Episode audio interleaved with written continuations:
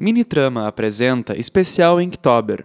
História de hoje: Passeio, escrita por e na voz de Arthur Z. Krause. Era uma sexta-feira chuvosa com um cheiro de defumado no ar.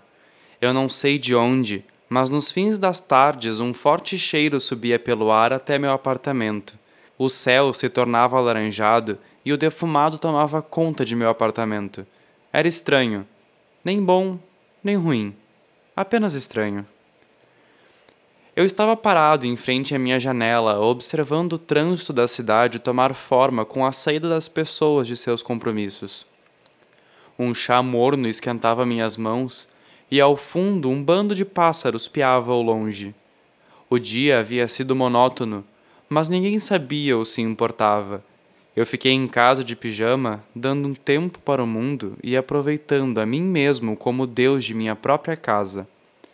Entre um gole e outro, uma ligação. Ignorei os cinco primeiros toques e atendi com um suspiro de decepção. Não vi quem era. Oi! Como assim? Vocês já estão aqui embaixo? Ah, tá. Eu, eu vou me arrumar e já tô descendo. Era meu melhor amigo. Ele havia simplesmente me dito: Oi, desce, a gente vai viajar. Desce, a gente vai viajar. Sim, a gente já tá aqui embaixo te esperando com tudo no carro, não demora. Era um convite inusitado, mas não questionei a sanidade de meu melhor amigo. Questionei a minha por aceitar. Mas depois de todo o furor causado pelo convite e das diversas roupas que ficaram pelo caminho de minha casa, tive a mais bela, se não a melhor viagem improvisada de minha vida. Nós chegamos na cidade três horas após sairmos de casa sem hostel, motel ou hotel agendados, nós procuramos o lugar mais barato que conseguimos. E depois de nos instalarmos, fomos jantar nas ruas do centro como turistas desprovidos de dinheiro, que de fato éramos, e aproveitamos o melhor que a rede fast food podia nos oferecer. Na volta para o hotel, a ideia adolescente de adultos despreocupados.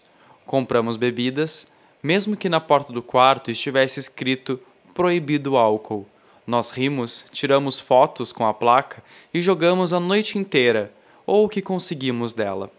Era difícil ficar de pé e a bexiga pedia arrego. Já era três da madrugada quando eu e outro amigo descemos até o banheiro por uma escada espiral com degraus menores que meus pés. Era um vestiário com cabines com sanitários de um lado e chuveiros sem portas do outro.